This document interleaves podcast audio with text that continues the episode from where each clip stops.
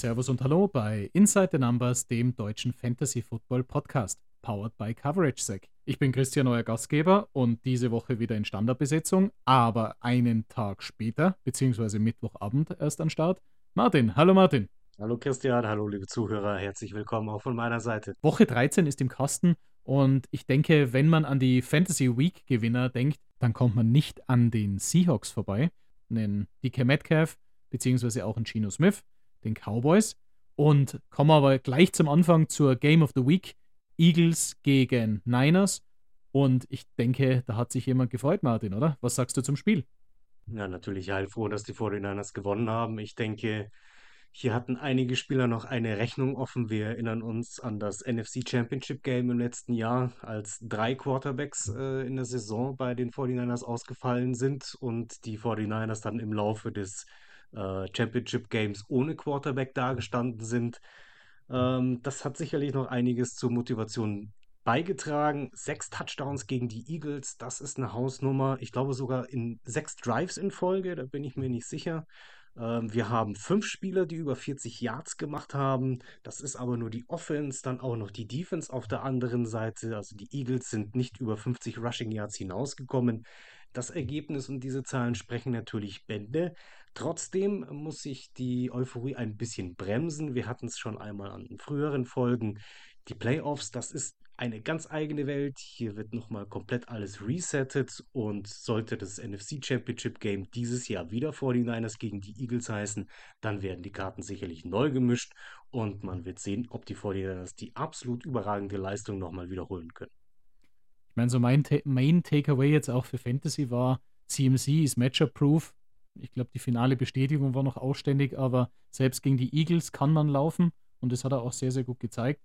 Ähm, Kittel, Ayuk hast schon erwähnt, waren beide solide, durchaus gut spielbar. Auf der anderen Seite natürlich auch ein AJ Brown, äh, Devonta Smith.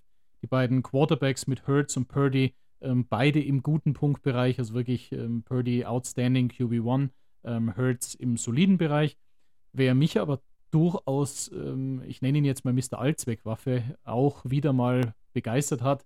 Debo Samuel, 4 von 4 für 116 Yards, zwei Touchdown, plus dreimal gelaufen für 22 Yards, ein Touchdown und, und das vor allem äh, das Wichtigste, er ist zusätzlich noch Punt-Returner äh, gewesen. Ähm, hält er das die ganze Saison noch durch oder war das jetzt speziell dieser Gameplan gegen die Eagles? Er wird es sowohl körperlich als auch von den Punkten her durchhalten. Debo Samuel absoluter No-Brainer aufzustellen. Und ich denke, besonders in solchen speziellen Spielen, wie es zum Beispiel jetzt gegen die Eagles war, ich denke aber auch nächste Woche ähm, gegen die Seahawks, ähm, ist Samuel immer für ein paar Punkte und Touchdowns gut, obwohl er seine Leistungen im letzten Spiel absolut getoppt hat. Ich glaube, es sind nun zwei oder drei Spiele mit einem Rushing-Touchdown in Folge. Das ist das erste Mal in seiner Karriere. Deswegen weiterhin auf Samuel setzen. Ein weiterer Name, der jetzt so ein bisschen auf der Niners-Seite aufgekommen ist, Juan Jennings, drei von vier für 44 Yards und einen Touchdown. Ist es für dich einer, den du reinwerfen würdest oder wirklich nur mehr als Notnagel, wenn sonst nichts mehr im Waiver wäre? Tatsächlich eher ein Notnagel. Also die Zahlen auf seine Karriere ähm, gemünzt. Sieben Touchdowns, 938 Yards in 43 Spielen. Das heißt, im Schnitt macht er alle sechs Spiele einen Touchdown und 21 Yards per Game. Das ist nicht sonderlich viel ähm, kommt pro Jahr ungefähr auf 50, 60 Jahr, äh, Targets in diesem Jahr. Unterm Strich bleibt er die fünfte Receiving Option bei den 49ers hinter Debut Samuel, Ayuk, Christian McCaffrey und George Kittle. Deswegen muss man schon sehr verzweifelt sein und hoffen, ähm, dass Jennings hier einen anderen Wide Receiver, der vielleicht auf dem Waiver Wire zur Verfügung steht, überflügelt. Alles klar. Ein weiteres Thema, was uns diese letzte Woche äh, auch in unserem Trash Talk Chat äh, per WhatsApp quasi begleitet hat, Taysom Hill. Ähm, so ein bisschen Fluch oder Segen aller Saints Fantasy-Spieler haben wir sie mal betitelt. Ich meine, auf der anderen Seite, wenn man jetzt mal schaut, er selbst 13 Versuche für 59 Yards, ein Touchdown, dann nochmals 2 für 2 für 15 Yards. Ähm, auf der anderen Seite trotzdem noch ein Kamara, obwohl ihm ein Touchdown weggenommen wurde durch die durch die Short Yardage von äh, Taysom Hill. Aber Kamara mit 14 für 51 Yards, zwei Touchdowns plus sechs Catches von 8 für 58 Yards. Die Receiver mit Olave, der letzte äh, Last Man Standing Receiver der Saints, 5 von 8 für 119 Yards. schaut dann ganz solide aus, aber Taysom Hill gräbt natürlich da schon an den Punkten, sowohl der Wide Receiver als auch Quarterback als auch Running Backs, oder? Taysom Hill ist tatsächlich äh, Fluch und Segen zugleich. Ich denke, ähm, auf der Flex-Position hat er durch, durchaus seine Berechtigung. Ähm, für einen Tight End Spot äh, ist er leider zu unbeständig. Also seit Woche 7 hat er zwar zweimal auch über 20 Punkte gehabt, zweimal allerdings auch unter 10 Punkte. Seine Season Stats sind auch eher durchwachsen. Ähm, 200 Yards ungefähr über die Luft, 350 Yards ungefähr auf dem Boden. Hier fehlt einfach ein bisschen die Konstanz und was natürlich für die Olavi, Kamara und so weiter Besitzer ärgerlich ist, er kriegt die entscheidenden Snaps, macht hier und da seine Touchdowns und nimmt die Punkte entsprechend den anderen Spielern weg. Speziell mal hat er schon gemerkt, ähm, Leute, ich verstehe den Gameplan und insgesamt auch das Coaching von Dennis Allen nicht. Wenn Olave den Ball hatte, war es gefährlich wenn ihn jetzt nicht Winston komplett überworfen oder unterworfen hatte. Aber wenn er den Ball irgendwie nur in eine fangbare Range bekommen hat, hat er ihn gefangen, hat dann lange Dinge auch rausgerissen. Wieso man ihm den Ball nicht mehr gibt, ich verstehe es nicht. Ähm, waren solide Zahlen, waren gute Zahlen. Aber genau dieser letzte Leap in die Elite-Kategorie fehlt eben dadurch, indem er nicht entsprechend gefeatured wird. Okay, das heißt, äh, Tight End Taysom Hill schwierig. Äh, kommen wir ja später dann auch noch bei den Positionen zu den Tight Ends. Und bei den Quarterbacks jetzt doch Jameis Winston wahrscheinlich am Ruder. Aber auf der anderen Seite sehen wir ja auch noch, dass der Runner Taysom Hill den ein oder anderen Touchdown abgreift. Aber starten wir mal mit den Quarterbacks letzte Woche. Ich meine, man braucht jetzt die Standardzahlen von Prescott nicht jede Woche erzählen. Wieder drei Touchdowns, ähm, 299 Yards, Top-Woche. Ich meine, Prescott ist wirklich, ähm, hat sich gemausert und äh, tatsächlich hat er seine Interceptions auch in den Griff bekommen. Daher sehr, sehr stark. Mr. Touchdown Interception Ratio itself, äh, Russell Wilson, hat leider eine Down Week drinnen. Waren dieses Mal ein Touchdown, drei Interception bei 186 Yards ähm, und dann nochmals 10 für 44 Yards mit einem Touchdown. Aber an zwei Interceptions war er nicht selbst schuld, es waren Tipped Passes. Wer aber so ein bisschen selbst schuld war und sei es der Gameplan oder auch das Wetter an der Ostküste gewesen, ähm, Justin Herbert entpuppt sich mehr oder weniger schon so ein bisschen Fantasy-Loser an der Stelle. Ähm, 212 Yards, kein Touchdown, keine Interceptions. Insgesamt in einem Spiel, ähm, wo 6 zu 0 mit zwei Field Goals von Cameron Dicker sehr, sehr mau ausgeschaut hat. Auf der anderen Seite, das prägnanteste Thema war Ersatzleute an die Macht. Ich denke, wir starten mal mit den Bengals mit rein. Ähm, Jake, äh, Punkti, Punkti, Punkti, Browning ähm, hat mal kurz den Primetime Brady äh, rausgelassen. 32 von 37 für 354 Yards ein Touchdown, plus nochmals zwei Läufe mit einem Touchdown, statt Burrow mit drinnen. Chase war damit auch ähm, 12 Targets, 11 Catches, 149 Yards, ein Touchdown. Ist Jake Browning aufgrund des Arsenals, das, das ihm zur Verfügung steht, ein Weekly Starter ab jetzt? Oder war es nur eine Eintagsfliege und er wird es nicht wiederholen können? Ich würde auf Browning wetten. Ähm, du hast es schon angesprochen, die Receiving Weapons, die er hat, sind nicht ohne. Wer einen Jamar Chase äh, auf- und ablaufen hat, der kann schon mal gute Bälle werfen, die die Chase dann in Touchdowns ummünzt. Auf der anderen Seite ist Browning auch kein blutjunger Rookie mehr, also 27 Jahre, ich glaube vor drei oder vier Jahren zu den Vikings gekommen und dann über Waiver und Practice Squad und so weiter jetzt bei äh, den Bengals gelandet. Schaue ich mir so an, was ansonsten auf dem Waiver Wire zu finden ist, dann ist Browning für mich doch mit Abstand die beste Option. Ich gebe dann einen anderen Namen, eine, auch einen etwas älteren Veteran, Joe Flacco, wieder Retour mit den Browns, nachdem DTR noch immer nicht aus dem Concussion-Protokoll ist, Watson ja out for season auch eine solide Partie. Ähm, ich habe ihn mir jetzt mal gesnickt, ähm, weil sich Lawrence auch verletzt hat, aber Joe Flecko eine Option, die du vor Browning sehen würdest? Ich denke, der große Pluspunkt bei Flecko ist seine Erfahrung. Das heißt, wir haben hier einen Quarterback, der, wenn er unter Pressure gerät, nicht zwangsläufig einen wilden Ball wirft, der dann zu einer Interception führt, sondern den Ball eher rauswirft. Ich denke aber, dass das Ceiling bei Flecko nicht so optimal ist. Deswegen Ja, warum nicht vom Waiver picken und als Backup auf seiner Bank parken, allerdings bei einem Start nicht allzu viel erwarten. Ich rechne hier, dass die äh, 20 Punkte, die er hat, auch das äh, an diesem Wochenende gehabt hat, das absolute Maximum ist, was er in den nächsten Wochen erreichen wird. Ich gebe da drei weitere Namen vom Waiver, die leider auch verletzungsbedingt jetzt entsprechend übernommen haben oder übernehmen werden. Ähm, Mitch Trubisky statt Kenny Pickett. Bei Kenny Pickett schaut es ja auch eher nach einer schwerwiegeren äh, Verletzung aus. Dann Petard äh, statt ähm, Lawrence. Ist auch ja eine Verletzung im Monday Game.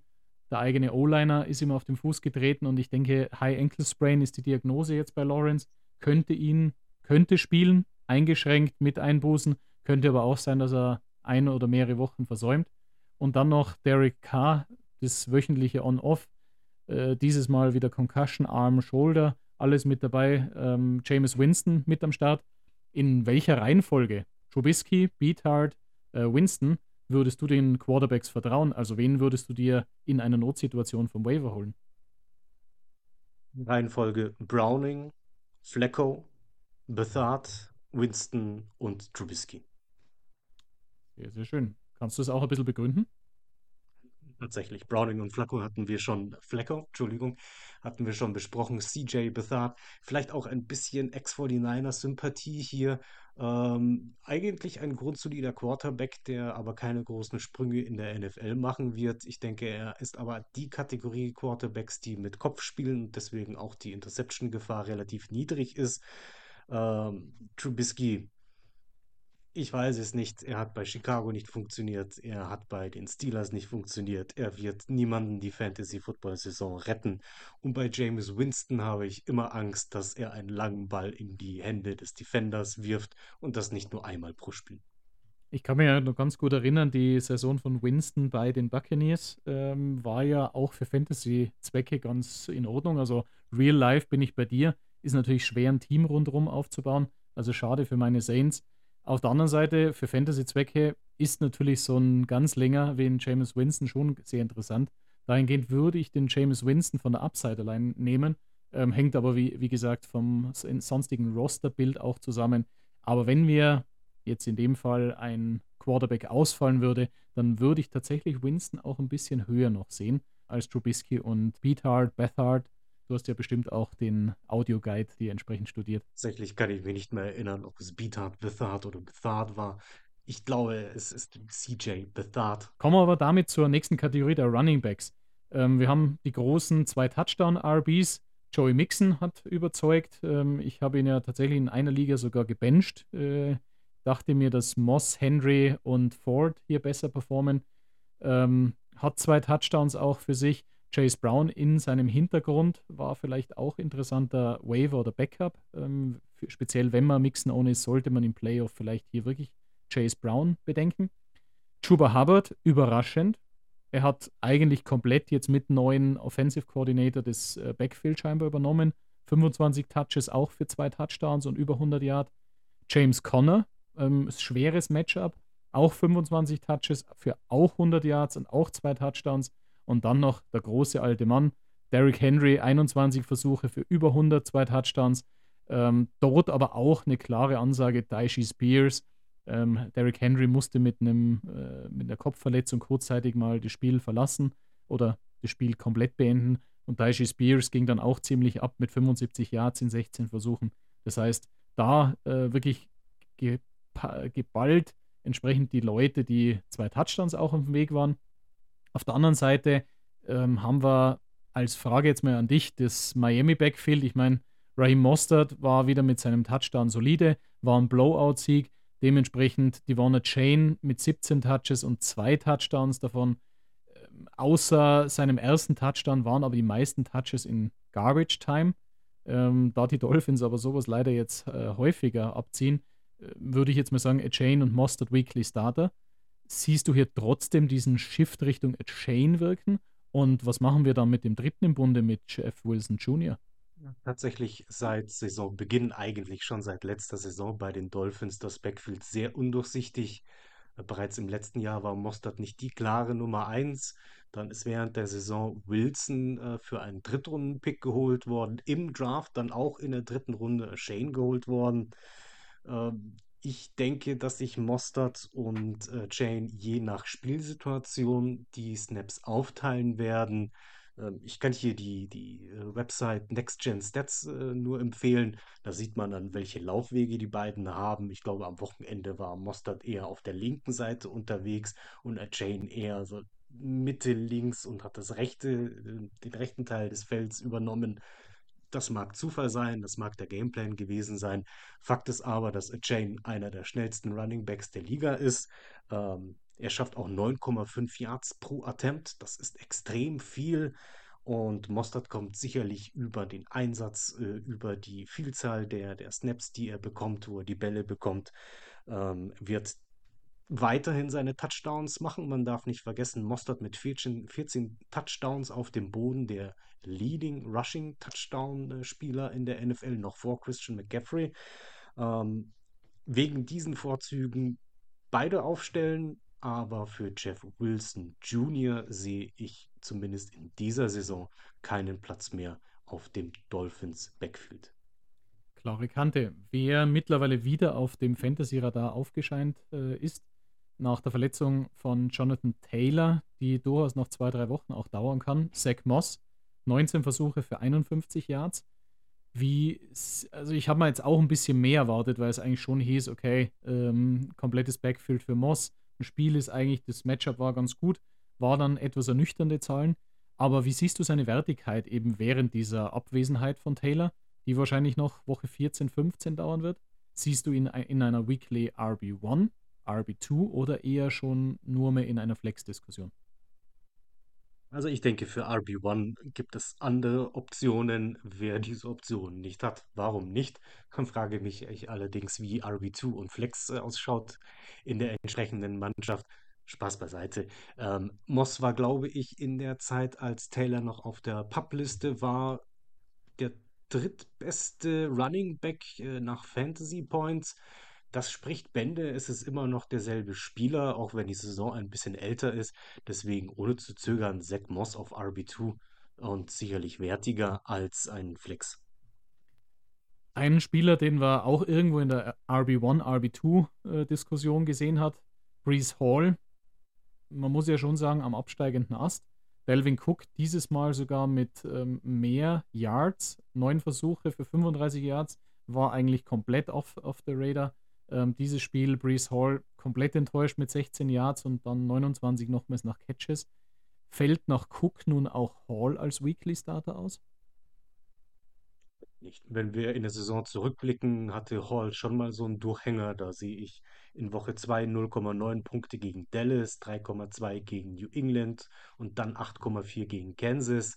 Also erste Woche super, dann drei Wochen Flops ist dann allerdings umso stärker zurückgekommen mit 26,9 Punkten gegen die Denver Broncos. Ich denke, er wird gegen Houston, auch Miami und Washington in den nächsten Spielen weiterpunkten. Das sind alles dankbare Spiele. Trotzdem der Hinweis, Woche 17 gegen die Cleveland Browns.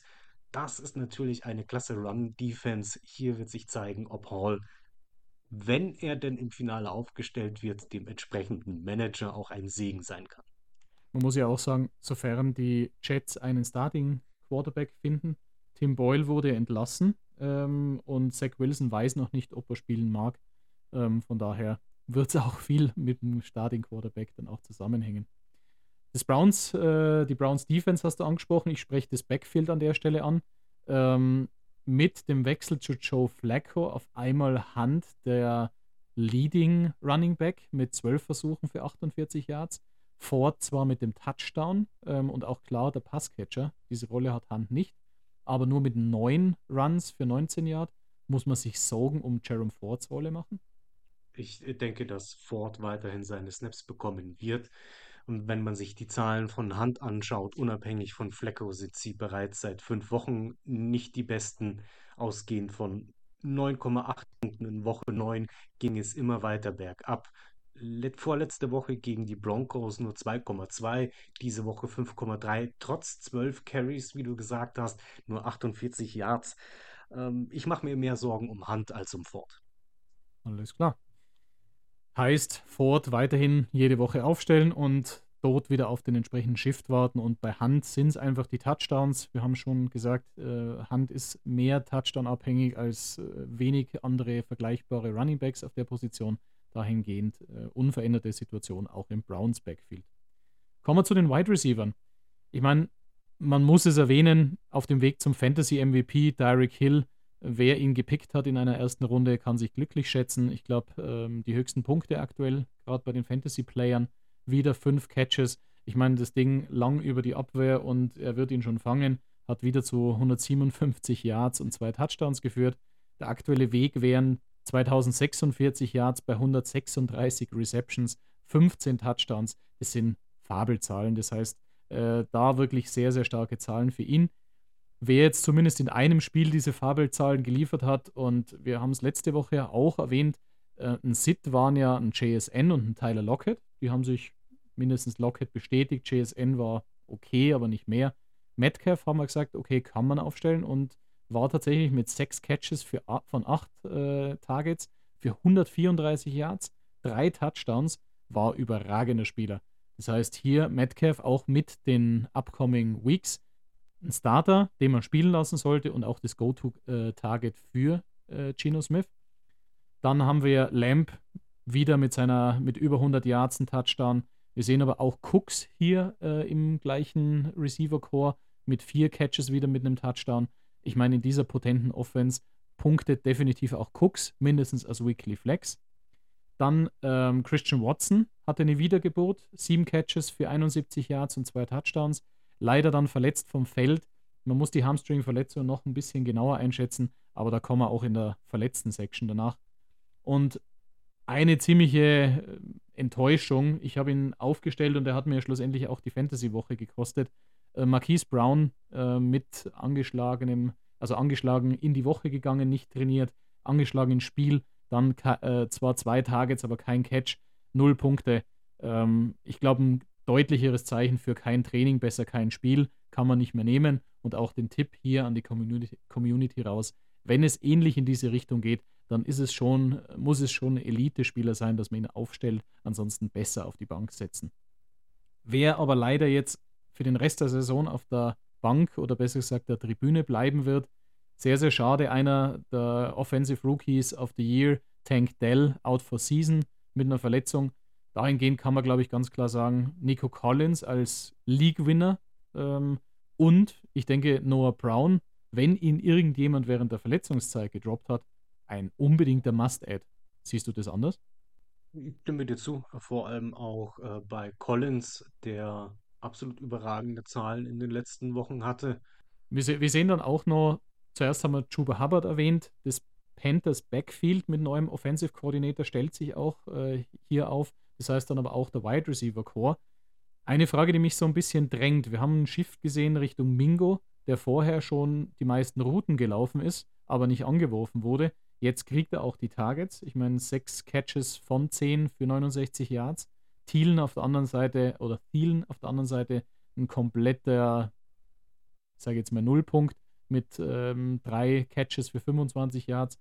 Da war sogar DJ Chark noch etwas offensiv besser aufgestellt. Siehst du hier einen Trend zu Mingo in, Thielen out?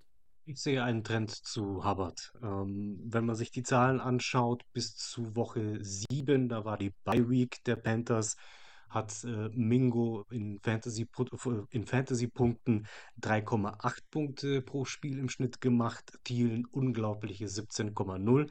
Schauen wir die Zahlen nach der Bye Week an, sehen wir, dass Thielen deutlich gefallen ist auf 6,65 dass sich aber bei Mingo die von dir angesprochenen mehrere Bälle nicht unbedingt in Fantasy Points ummünzen. Hier ist die Steigerung von 3,8 nämlich marginal auf 5,2. Schauen wir uns aber Hubbard im, im entsprechenden Zeitraum an, dann sehen wir, dass er seinen Punkte-Average verdoppelt hat von 5,4 auf 11,2. Für mich ein Zeichen, dass das Laufspiel bei den Panthers nun ins Laufen kommt. Das Passspiel allerdings immer weniger. Hier müsste man sich vielleicht auch mal anschauen, ob die Rushing Attempts insgesamt mehr geworden sind und Hubbard einfach davon profitiert. Hätte ich jetzt die Wahl zwischen Mingo und Thielen, ich würde beide auf die Bank setzen. Dann haben wir noch einen Kandidaten, den wir in der Offseason sehr, sehr hoch hatten. Jetzt mit der Flecko-Besetzung, beziehungsweise auch der Cooper Concussion, die eine zu einer 75% Ausfallswahrscheinlichkeit in der nächsten Woche führt. Elijah Moore, vier Catches von zwölf Targets. Ich meine, ein Drittel nur gefangene Bälle ist schon suboptimal. Trotzdem aber 83 Yards. Ähm, ist er zurück auf dem Fantasy-Radar? War nie fort. Ähm, die 12 Targets und 83 Yards sind Season High. Er hatte allerdings schon mal mehr als 10,3 Fantasy Points diese Saison. Ich denke, Elijah Moore sollte immer auf dem Radar gewesen sein in dieser Saison, vor allem auch durch den Einsatz, ähm, also durch die, die Plays, in die er eingebunden worden ist für mich der Value unverändert. Ich denke, der Ceiling ist hier besonders interessant, denn das Restprogramm der Browns sieht Jacksonville, Chicago, Houston und die New York Jets vor. Ich denke, das ist ein Top-Schedule für die Fantasy Playoffs. Wenn ihr Elijah Moore bekommen könnt, greift zu. Jetzt gebe ich dir den Vergleich, eine harte Nuss. Ähm, du hast die Qual der Wahl zwischen drei Spielern, die auf deiner Bank sitzen.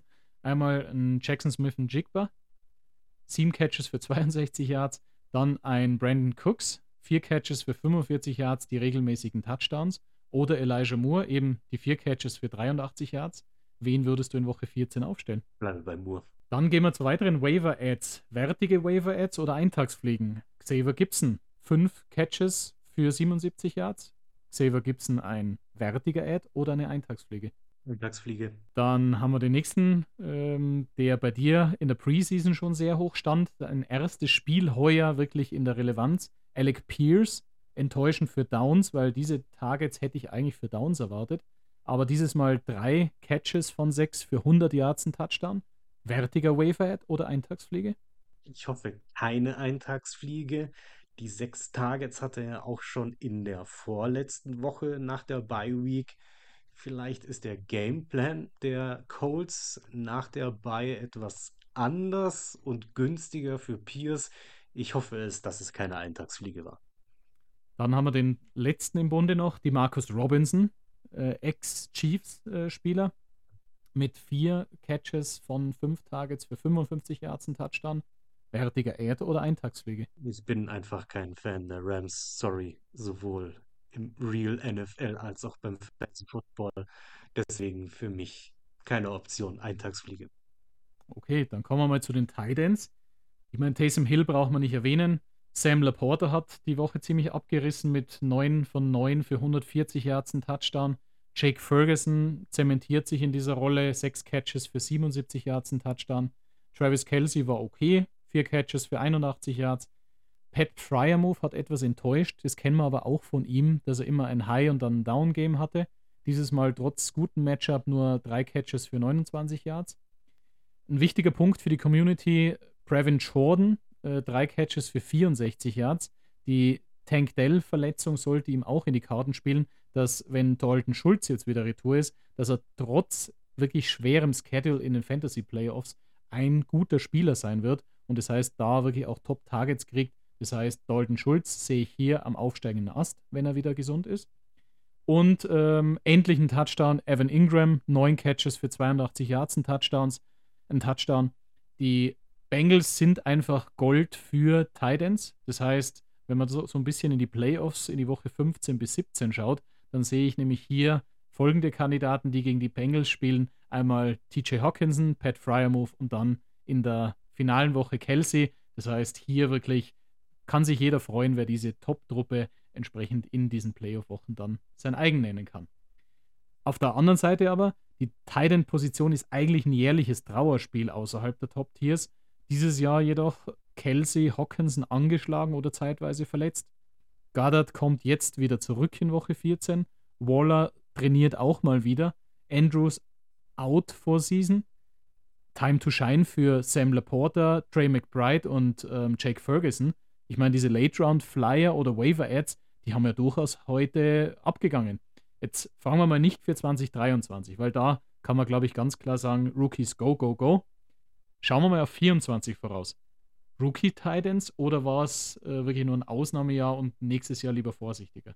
Also ich bin wahrlich kein College-Experte. Ich habe mich aber ein bisschen reingelesen und mal geschaut, was denn so beim nächsten Draft an Tight Ends da ist. Ähm, ein Brock Bowes wird in Runde eins gehandelt. Dann haben wir noch einen Jadavian Sanders äh, aus Texas, Runde eins bis drei.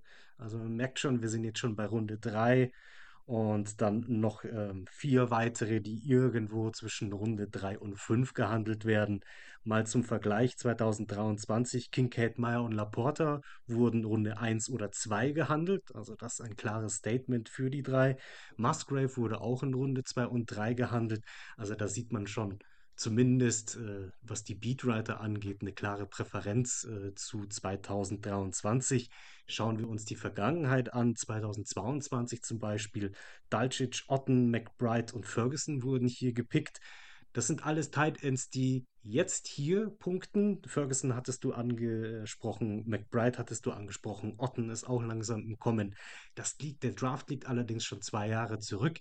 Deswegen glaube ich nicht, dass nächstes Jahr ähnliche Dinge wie passieren, wie zum Beispiel bei Kincaid, wie zum Beispiel bei Laporta. Auf der anderen Seite ein Joko, Schulz, freier Move, auch wirklich spielbar. Ich meine, diese Gap, die da aufgegangen ist mit Kelsey in Runde 1 bereits, ein, ein Andrews in Runde 2 oder 3, wird sich vielleicht nächstes Jahr auf dieser Position etwas verändern, weil einfach die Breite mehr da ist. Oder es war heuer nur ein wirkliches Ausnahmejahr und nächstes Jahr sind wir komplett wieder in der Kategorie, dass zwei, drei Titans wirklich die Masse überragen. Kommen wir aber jetzt zur Sektion der Verletzungen. Die ist heute leider ein bisschen länger.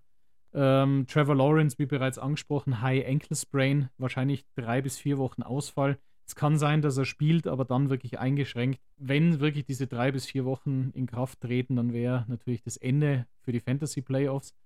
Schwerer Schedule dahingehend. Trevor Lawrence wirklich, äh, seid bitte eher besser vorbereitet, dass ihr Ersatz für ihn habt. Dann ganz neue Info jetzt gerade reingekommen. Christian Kirk äh, muss eine Leisten-OP äh, über sich ergehen lassen. Könnte gegebenenfalls Season-Ending sein.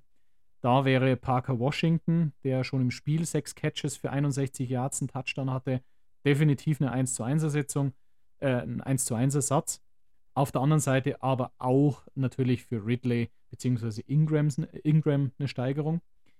Tank Dell, Unterschenkelbruch, äh, IR und out for season. Wir haben schon erwähnt, Noah Brown und Nico Collins und auch Dalton Schultz.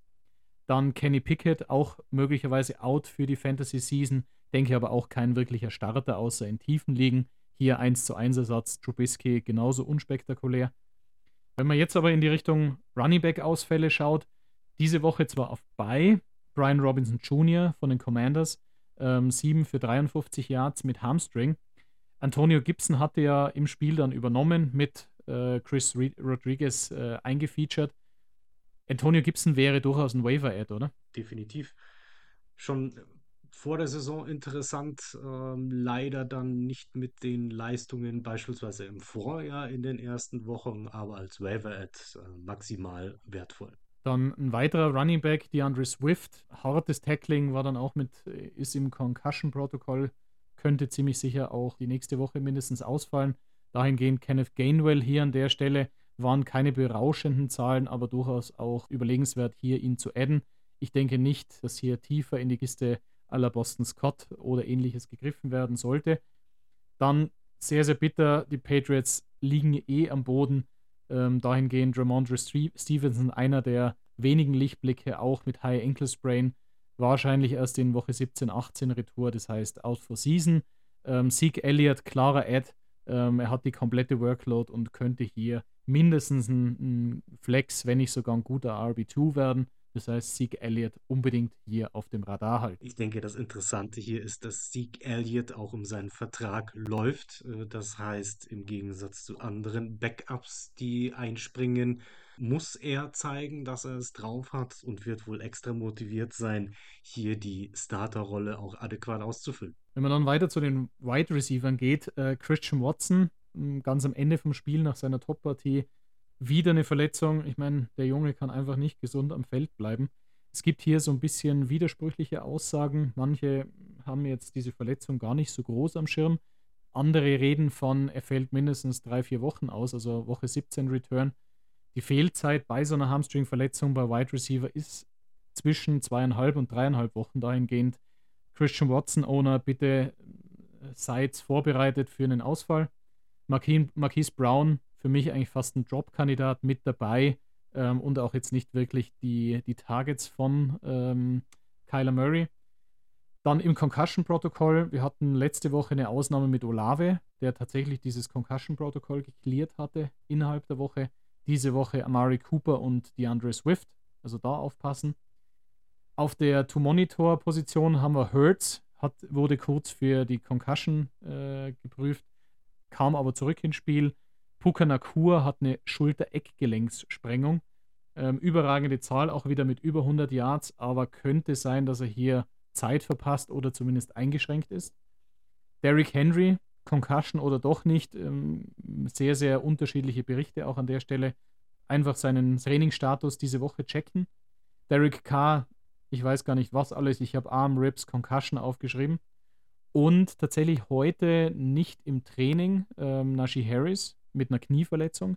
Könnte für Jalen Warren ein ziemlicher Boost sein. Das heißt, da bitte auch zu monitoren. Auf der anderen Seite, Return from IR, Tyrod Taylor kommt zurück, aber laut Medienberichten wird Tommy DeVito weiterhin den Start bekommen. Das heißt, Tyrod Taylor nur als Ersatz.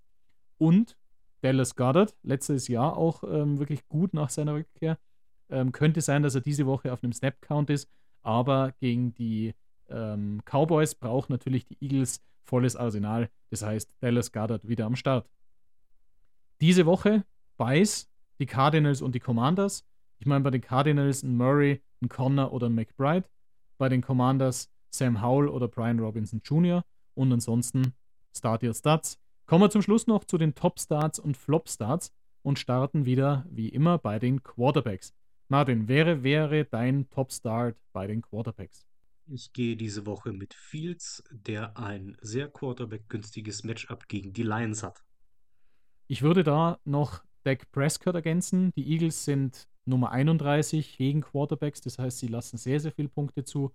Russell Wilson gegen die Chargers an Nummer 29 und Outsider-Tipp Joey Flacco gegen die Jaguars mit Nummer 30. Aber du hast schon erwähnt, erwartet euch nicht 30 plus Punkte, sondern eher eine solide Nummer. Aber ich denke, Joey Flacco gegen die Jaguars kann man aufstellen. Wen man hingegen nicht aufstellen sollte, und du darfst wieder starten, der ein Flop-Start bei den Quarterbacks ist wer? Finger weg von den Steelers Quarterbacks, egal wer startet, ob es Trubisky oder Pickens ist. Matchup der Steelers gegen die Patriots und ich glaube, dass die Patriots Defense hier abliefern wird. Ich würde das Ganze auch um die beiden Starter der Jaguars erweitern, Lawrence oder Beathard, Bethard, äh, gegen die Browns, die Nummer 2 sind, und auch ein prominenterer Name, Stafford gegen die Ravens, die Nummer 1 gegen die Quarterbacks sind, auch besser die Finger davon weglassen. Bei den Running Backs hingegen, wer ist dein Top-Start? Ich gehe diese Woche mit Madison von den Vikings. Gutes Matchup gegen die Las Vegas Raiders, die nur Nummer 26 gegen Running Backs sind. Ich würde erhöhen, auch so ein bisschen in Eigeninteresse. Austin Eckler, komplette Nullnummer letzte Woche, aber diese Woche Get Right Game gegen die Broncos, Nummer 30 gegen den Run, dahingehend Austin Eckler und auch Elvin Kamara, die Panthers Nummer 32 gegen den Run. Dagegen auf der Flop-Start-Seite Hunt und Ford gegen die Jaguars, die Nummer 5 sind gegen den Run. Und Charbonnet, Walker, je nachdem, ob Charbonnet gesund ist, Walker gesund ist, gegen die 49ers, die Nummer 3 Defense. Beide meines Erachtens nicht startbar. Hast du noch einen weiteren Flop-Start bei den Running Backs? Finger weg von Charbonnet diese Woche, die 49ers Defense. Wir hatten es am Anfang der Sendung absolut unbezwingbar. Ich glaube tatsächlich, seit 39 Spielen hat es kein Running Back mehr über 100 Yards gegen die 49ers Defense geschafft. Deswegen hier auch bei den Seahawks nichts zu holen für Charbonnet. Es müsste tatsächlich ein CMC gegen die 49ers spielen. Der würde es schaffen. Kommen wir zu den Wide Receivers. Äh, die Top Starts bei den Wide Receivers. CD Lamb, ein Every Week Darling, aber dieses Mal auch noch gegen die Eagles an Nummer 32. Und ein Outsider-Tipp, Cortland Sutton. Die Chargers nur Nummer 30 und tatsächlich Cortland Sutton. Auch hier mein Traumstart. Wen würdest du hier noch ergänzen? Ich hatte die Woche tatsächlich irgendwo gelesen, dass immer dann, wenn Trubisky für die Steelers start, Deontay Johnson die meisten Punkte macht. Ich habe mir nicht die Mühe gemacht, äh, das zu überprüfen. Johnston für mich diese Woche nicht der Top-Start. Ich gehe wie du mit Sutton. Gutes Matchup gegen die Chargers. Chargers Defense Nummer 30 gegen Wide Receiver. Deswegen Sutton und vielleicht sogar Judy würde ich auch noch on top setzen. Nehmen wir dazu bei den Flop-Starts äh, aus dabei, gerade frisch, alle Giants Wide Receiver bitte nicht starten. Und zusätzlich dann, wir haben sie jetzt vorhin so ein bisschen als abgelobt, aber ein Ridley beziehungsweise auch ein Parker Washington gegen die Browns an Nummer 3 auch nicht wirkliche Traumstarts, daher die Flops der Woche. Wen hättest du hier noch? Picke Rashi Rice von den Kansas City Chiefs, Matchup gegen die Bills nicht das einfachste und die Zahlen von Rice in den letzten Wochen haben mich nicht sonderlich überzeugt, auch wenn bei Fantasy Points beide Male in den letzten Wochen über 10 Punkte bzw. sogar 20 Punkte zu Buche standen. Dann kommen wir zu den Titans. Für mich auch frisch aus dabei Isaiah Likely gegen die Rams Nummer 30 und gegen die Broncos an Nummer 32 Gerald Everett, meine Starts der Woche. Auf der anderen Seite meine Flop-Starts Evan Ingram gegen die Browns an Nummer 2 und auch alle Seahawks Titans. Ich glaube, das hatten wir schon die ein oder andere Woche, bleibt aber auch diese Woche so. Das wären meine Starts in Sitz. Hättest du bei Titan noch einen Start oder einen Sit? Dieses Mal überschneiden wir uns tatsächlich oft. Ich gehe auch hier mit äh, deinem Vorschlag und picke likely bei den Top Starts. Bei den Top Sits würde ich diese Woche in Joku sehen. Ich weiß nicht, was mit Bryant anzufangen ist. Ich weiß nicht, ob er mit Flecko eine besondere Verbindung aufbauen kann. Tatsache ist, fünf Catches, 49 Yards und ein Touchdown im letzten Spiel. Das sind drei Catches bzw. Targets mehr wie Njoku. Für mich nicht so durchsichtig die Situation, deswegen Njoku lieber auf die Bank. Ich habe schon gesehen, in beiden gemeinsamen Ligen hast du Brian vom Waiver jetzt gekrallt. Dahingehend bin ich sehr gespannt, auch über diese Connection. Gehen wir zu den Defenses, Streaming Defenses. Äh, diese Woche Steelers gegen die Patriots an Nummer 31 und die Packers gegen die Giants an Nummer 32. Klare Starts. Bei den Sits die direkten Duelle Eagles, Cowboys, Bills, Chiefs, alles erstes oder zweites Tier der Fantasy Defenses. Alles für mich sitzt diese Woche. Siehst du noch einen anderen Start oder Sit? Tatsächlich schließe ich mich auch hier nahtlos an, möchte einmal mehr die Broncos Defense in den Ring werfen, auch mit Hinblick auf einen eventuellen Waiver-Pick. Die Broncos spielen in den nächsten Wochen gegen die New England Patriots und zweimal gegen die Chargers. Vergessen wir mal das 70-Punkte-Spiel der Dolphins. Ich denke, dass die Broncos einer der wenigen Defenses auf dem Waiver Wire sind, die es zu picken und auch aufzustellen lohnt. Alles klar, sehr, sehr schönes Schlusswort. Kommen wir nun auch wieder zum Ende der Folge. Ähm, wenn euch dringende Fragen brennen hinsichtlich Aufstellung, was mache ich, wie komme ich noch in die Playoffs mit rein, meldet euch gerne unter insidernumbers.ffp at gmail.com oder direkt Instagram oder Twitter. Die private Telefonnummer von Martin, um ihn mitternachts wegen seinen Aufstellungsträumen zu befragen, äh, werden wir hier noch anhängen. Nein, Spaß beiseite. Aber unabhängig, danke fürs Zuhören. Martin, dir bleiben die letzten Worte. Vielen Dank fürs Zuhören. Wir hören uns nächste Woche wieder. Gleiche Stelle, gleiche Welle. Ciao.